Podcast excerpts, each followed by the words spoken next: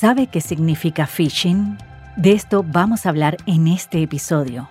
Está en el aire nuestro blogcast, el podcast de Blockbait. Phishing es un procedimiento de ingeniería social que por lo general utiliza un mensaje falso o correo electrónico para engañar al usuario, para que tome medidas en beneficio del ciberdelincuente. Según datos de Google, los sitios web utilizados para ataques de phishing han crecido un 211% desde 2017 y se han convertido en la gran alternativa al robo de información confidencial, el cual afecta a muchas empresas, ya que supone un riesgo para el cumplimiento de los reglamentos de protección de datos. Es muy común el notar promociones en todas las plataformas digitales, especialmente en las redes sociales y en los correos electrónicos. Casi todas las personas se sienten atraídas por ofertas, por ejemplo, 2 por 1, 50% de descuento y cosas por el estilo. ¿Alguna vez se ha interesado en un anuncio o ha recibido un mensaje bancario al cual no pertenece? y ha terminado presionando clic por curiosidad, sucede que antes de registrarse y poder completar la compra, usted necesita saber cómo funciona este robo de información para no caer en una estafa. A continuación enumeraremos algunas formas de ataques. QR Code Phishing.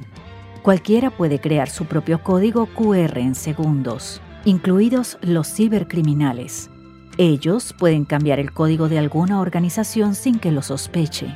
Como la URL se reduce, no existe forma de verificar que el sitio sea correcto antes de poder descargarlo. Phishing tradicional. El usuario recibe un correo electrónico o mensaje legítimo para ganar confianza y menciona que su información debe actualizarse y muchas personas terminan cayendo porque parecen ser datos reales sobre temas relevantes relacionados con bancos, gastos familiares, coronavirus, etc. Es común que el correo electrónico de phishing tenga un enlace para que la persona descargue o haga clic. Por lo tanto, la persona cae en la trampa y permitiendo que el cibercriminal bloquee el acceso al sistema. Spear Phishing esta técnica cuenta con más detalles sobre la víctima. Cuanto más información, más confianza siente la persona y termina cayendo en la estafa.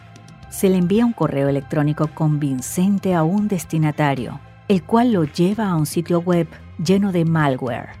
En muchos casos, los hackers lo hacen con la intención de revender sus datos confidenciales en el mercado negro. Vishing Phishing o phishing de voz es una estafa de audio. En muchos casos, la persona recibe una llamada para confirmar datos, pero en realidad está robando su información. El hacker intentará a toda costa que responda. Por ejemplo, llamadas desde un centro de llamadas cargando una cuenta o una factura de un banco. Smishing. Smishing o phishing SMS es otra variación, pero sucede a través de SMS. Este método es sencillo. Usted recibe un mensaje en su teléfono móvil con una promoción imperdible que contiene un enlace malicioso. Tan pronto como ingrese al sitio, debe ingresar información personal y de esta forma el estafador lo usará más tarde para obtener algo a cambio o tratar de conectarse a aplicaciones financieras. Los ataques cibernéticos están en constante evolución, generando grandes desafíos para los equipos de IT de las empresas. En nuestro sitio www.blockbit.com se encuentran otros materiales sobre este tema y lo mejor es que son totalmente gratuitos. Este fue el Blogcast. Espero que le haya gustado y nos vemos en la próxima.